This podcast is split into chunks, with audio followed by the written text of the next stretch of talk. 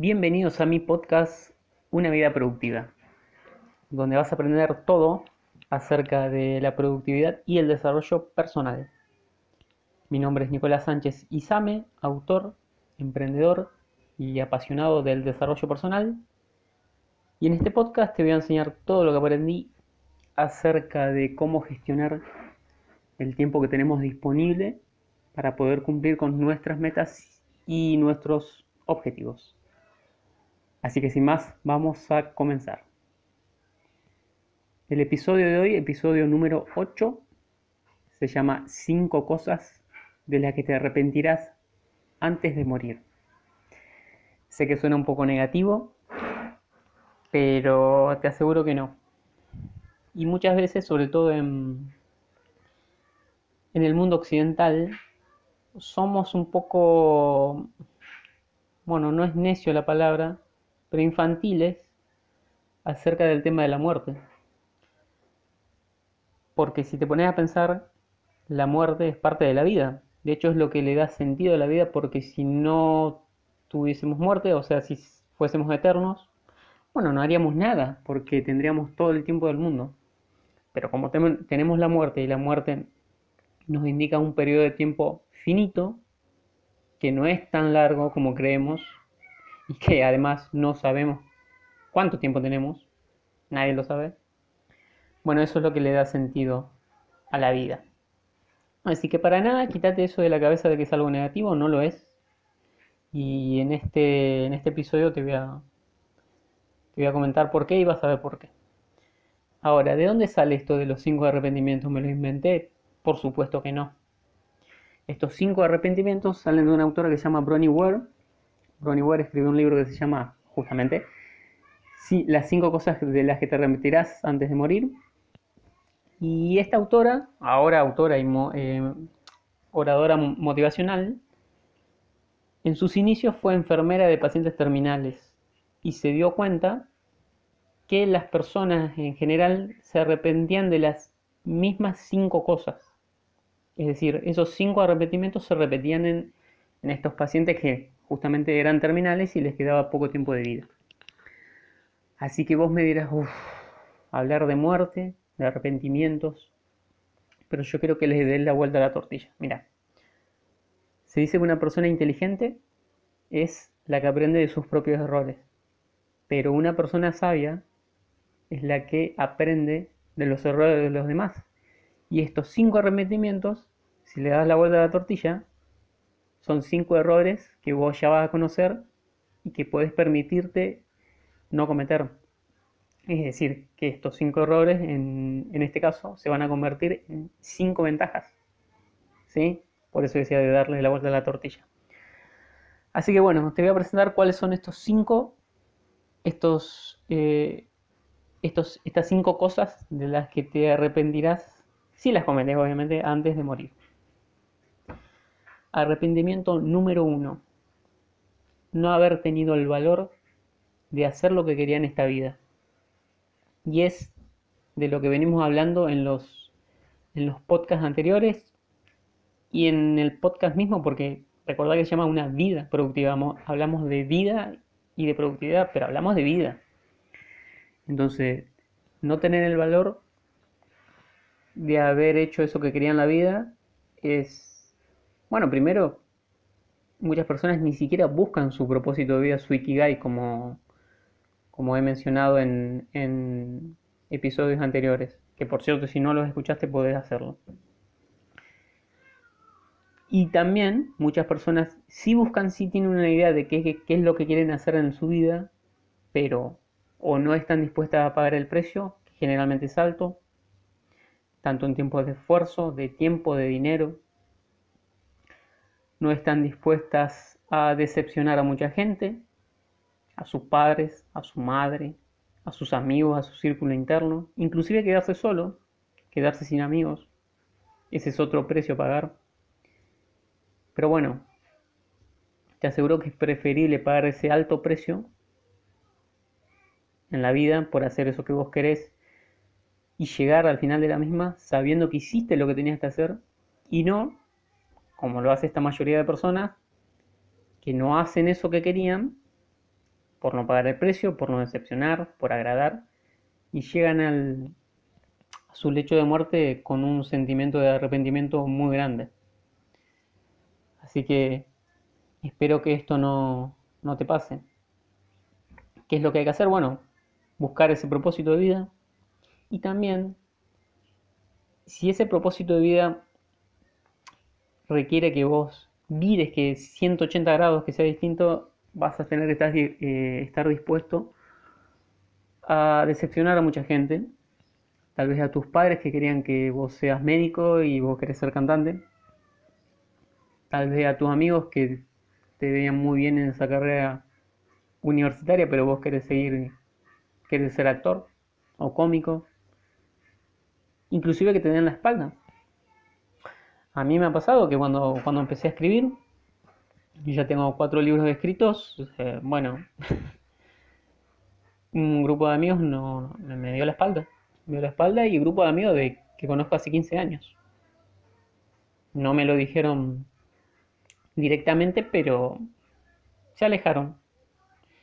Y bueno, eso es otra charla, pero, pero también tiene su lado bueno porque empiezan a aparecer personas que están más alineadas con tu propósito de vida, que generalmente son menos, porque no son la mayoría. Pero si vos estás escuchando este podcast, me imagino que vos no querés ser como la mayoría, querés ser como una minoría. Así que si estás, si estás con esto de tu propósito de vida y estás perdiendo amigos, vas por buen camino, no te preocupes. Ya van a aparecer las mejores, mejores personas. Así que bueno, tenés que atreverte a perseguir tus sueños, a perseguir tu propósito de vida, cueste lo que cueste, duele a quien le, eh, a quien le duela, y tenés que estar dispuesto a pagar el precio, ¿sí? Para no llegar al final de tus días con este primer arrepentimiento que es el de no haber tenido el valor de hacer lo que querías hacer en la vida. Bien. Vamos con el segundo arrepentimiento, que está conectado también con el primero. Es haberle dado tanta importancia a las opiniones ajenas. Seguramente si vos no estás haciendo eso que querés en la vida, puede ser porque tengas miedo al que dirán, a las opiniones ajenas, a la crítica, inclusive a las burlas. ¿sí? Pero ¿qué es lo importante acá? Que hagas o no hagas las cosas, te van a criticar igual. Si no haces las cosas, te van a criticar por perezoso. Y si las haces, te van a decir que es una estupidez, una locura, etc. O sea, te van a criticar igual. Entonces es mejor hacer las cosas y que te critiquen a no hacerlas y que te critiquen igual. o sea, críticos hay por todos lados, los vas a ver y, son mayoría encima. Así que deja que hablen, deja que te critiquen, vos seguí tu camino. Otra cosa importante, las opiniones son opiniones, no son sentencias que tus amigos crean que vos no sos bueno para, no sé, tocar la guitarra, no quiere decir que vos no seas bueno. Es simplemente su opinión. Y la opinión que más cuenta a la hora de hacer eso que querés es la tuya. Vos tenés que creer en vos mismo. Si vos crees que tocas bien la guitarra, ponete a tocar la guitarra. ¿Querés ser guitarrista? Bueno, largate. No va a ser fácil, no estoy diciendo que sea fácil. Pero no le des poder a las opiniones ajenas. Dale poder a tu propia opinión. ¿sí? Y otra cosa muy importante con esto de las opiniones y las críticas. Siempre, siempre, mira de dónde viene la crítica. ¿Viene de un hacedor? ¿De un hombre en la arena? ¿De un gladiador? ¿O viene de un no hacedor, de un espectador, de alguien que está en las gradas mirando cómo los demás hacen cosas en la vida? Si es de un hacedor, puedes prestarle atención si es de, una, de un hacedor, hace de cuenta que lo escuchas y, y sigue tu camino. Te pongo un ejemplo. Supongamos que vos querés emprender y, y crear un negocio, sea cual sea. ¿Qué pasa? Si vos vas y le preguntas a tus amigos que son empleados, que no tienen nada de malo, que vas a crear un negocio, ¿qué opinan? Te van a decir que no, que es muy arriesgado, que es muy difícil, que vas a tener que trabajar mucho, que esto, que aquello, que el otro, todas excusas para que no lo hagas. Pero ¿qué pasa si vas y le preguntas a un emprendedor exitoso que tenga ese negocio que vos querés crear? Te va a decir todo lo contrario. Te va a decir que es fantástico, que es divertido, que vas a tener toda la libertad del mundo, que es mucho mejor que ser empleado, que vas a tener más dinero, etcétera, etcétera, etcétera. O sea, unos te van a persuadir de que lo hagas y, el otro, y los otros te van a invitar a que lo hagas. Así que vos decidís a quién escuchás. Yo, por supuesto, escucharía al segundo, al emprendedor exitoso que tiene los resultados que vos querés conseguir. Tus amigos no lo tienen. Con todo respeto. Con, digo, con el respeto que se merecen tus amigos. Bien, tercer arrepentimiento. Haber trabajado tanto. Y este tiene sus matices. Y, vamos a conectarlo con los puntos anteriores y con lo que ya venimos hablando en el podcast. ¿Por qué digo que tiene su matiz? Porque una cosa es trabajar en lo que vos querés y que te apasiona, y otra cosa es trabajar en algo que no te apasiona, cosa que lamentablemente a muchas personas le toca a lo largo de su vida.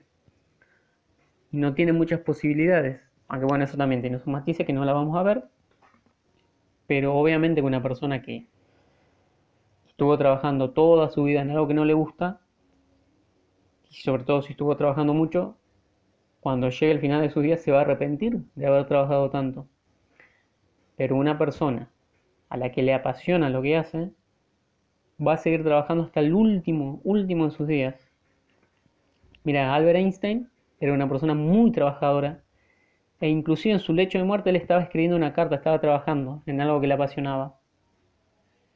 Estoy seguro que él no se arrepintió de haber trabajado tanto. ¿Pero por qué? Porque le apasionaba. Por eso, por eso es que yo insisto tanto en tener dirección en la vida, en encontrar nuestro propósito y dedicarnos a él para que no nos pase esto. Eso no quiere decir que esto sea fácil, porque de hecho es difícil. Y es bueno que sea difícil. Y te voy a decir por qué. Porque lo fácil no tiene valor. Solo lo que nos es difícil de conseguir valoramos. Solo lo difícil tiene valor. Eso es lo que, lo hace valeroso, que sea difícil. ¿sí? Y otra cosa que tenés que tener en cuenta es que éxito profesional y felicidad pueden coexistir. No tenés que elegir entre una y la otra. No tenés que elegir entre tener un negocio exitoso y si te queda tiempo ser feliz. No, no, no, no. No. Podés elegir las dos que insisto, no va a ser fácil, pero es posible. Y también decirte que apuntes a un éxito integral. ¿Qué te quiero decir? Que no descuides las demás áreas de la vida por enfocarte solo en una. ¿Sí?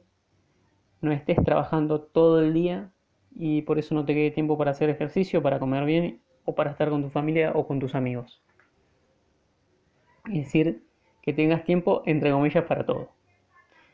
Para que no llegue el final de tu día y te arrepientas de haber trabajado tanto. Cuarto arrepentimiento. No haber elegido ser feliz. Bueno, este también es que es complicado porque la felicidad es un concepto difícil de definir. Pero podríamos decir, para no entrar en más detalle, que es un sentimiento de bienestar personal ¿Producto de qué? De hacer lo que queremos en la vida. ¿Sí? Cuando uno hace lo que quiere, lo que realmente quiere en la vida, es normal que se sienta mucho más feliz que de estar haciendo algo que no quiere, eso es obvio. ¿Sí? Otra, otro motivo más de por qué encontrar nuestro propósito de vida. Y la felicidad no es alegría. Muchas veces los confundimos. La alegría son esos picos cuando nos compramos algo, eso es una alegría, pero es efímera, o sea, se va.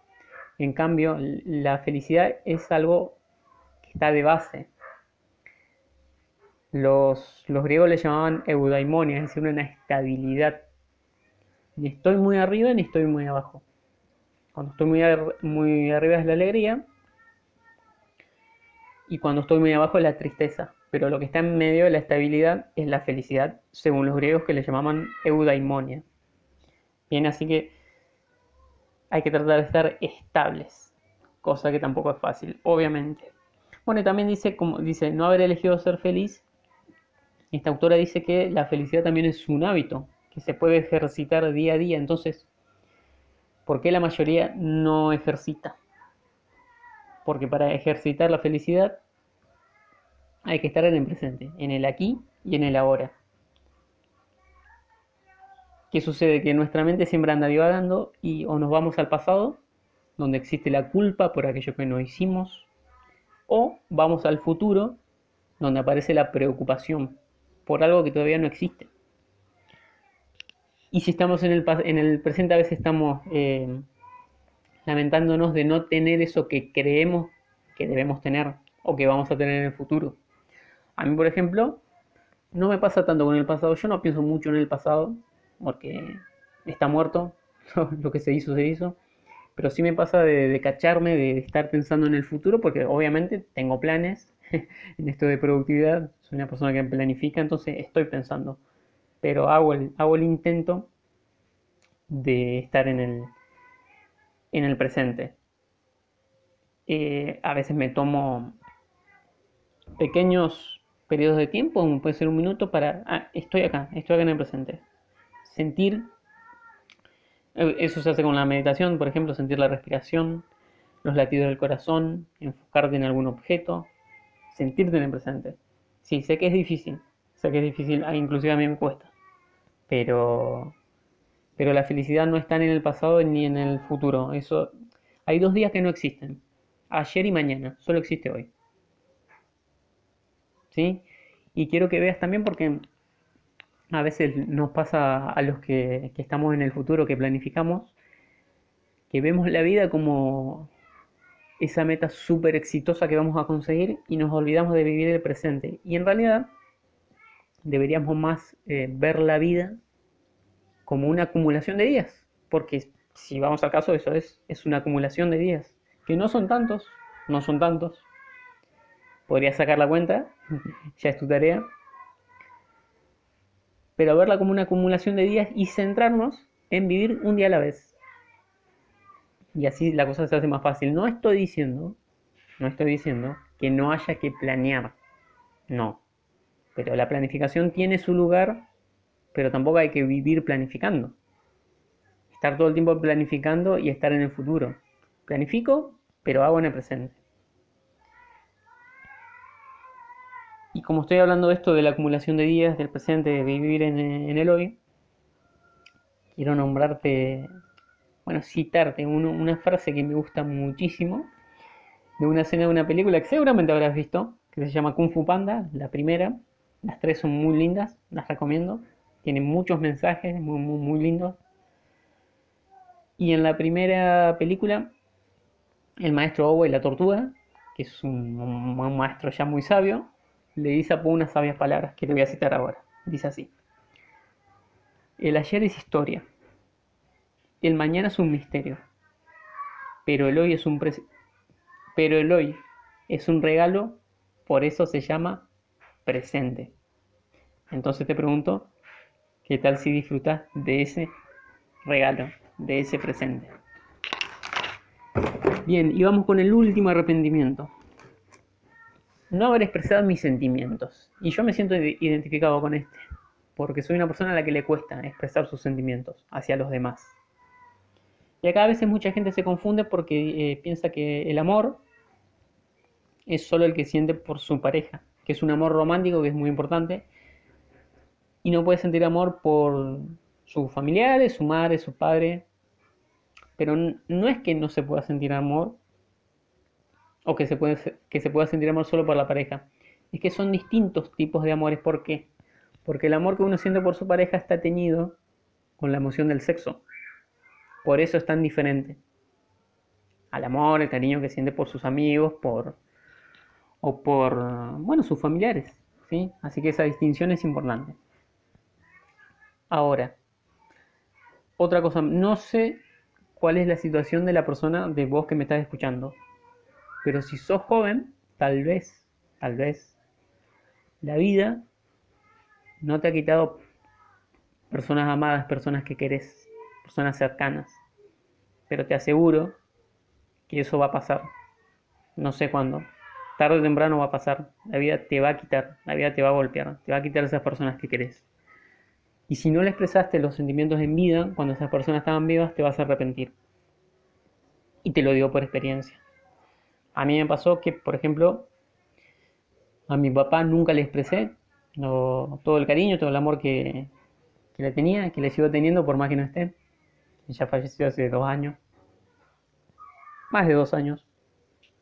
Y recién le dije, a pesar de que teníamos nuestra diferencia, como, como suele pasar.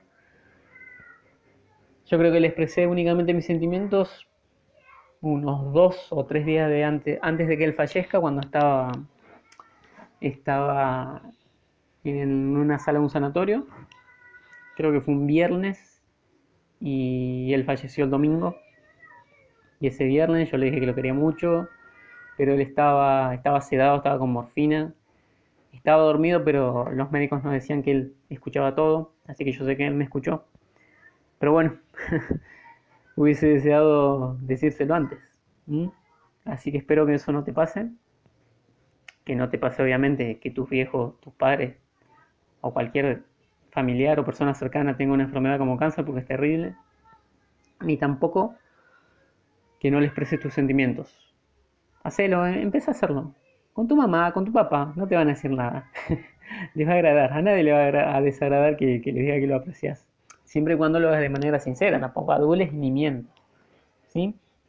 Y te vas a sacar eh, ese peso encima, ah, no ese peso encima, vas a llegar, cuando llegues a tu lecho de muerte, no, no te vas a arrepentir de, haberlo hecho, ¿sí? Empezar a dar más abrazos, eh, ser un poco más cariñoso, y bueno, esto yo también lo tengo que poner en práctica porque, como te decía, me cuesta.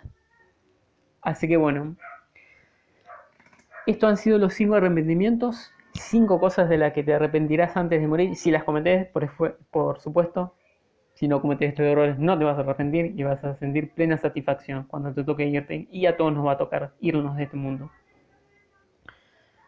Así que bueno, te recuerdo cuáles eran los cinco arrepentimientos. El primero, eh, no haber tenido el valor de hacer lo que quería en la vida. El segundo, haberle dado tanta importancia a las opiniones ajenas. El tercero, haber trabajado tanto. El cuarto, no haber elegido ser feliz. Y el quinto, no haber expresado mis sentimientos.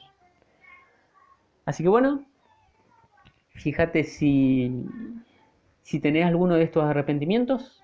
Trata de corregirlos, así no llegas a tu lecho de muerte con ese sentimiento. Y bueno, espero haberte ayudado.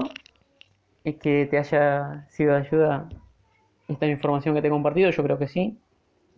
Te vuelvo a decir que si le das la vuelta son cinco ventajas. Son cinco errores que sabes que no tenés que cometer. Y bueno, eso es todo.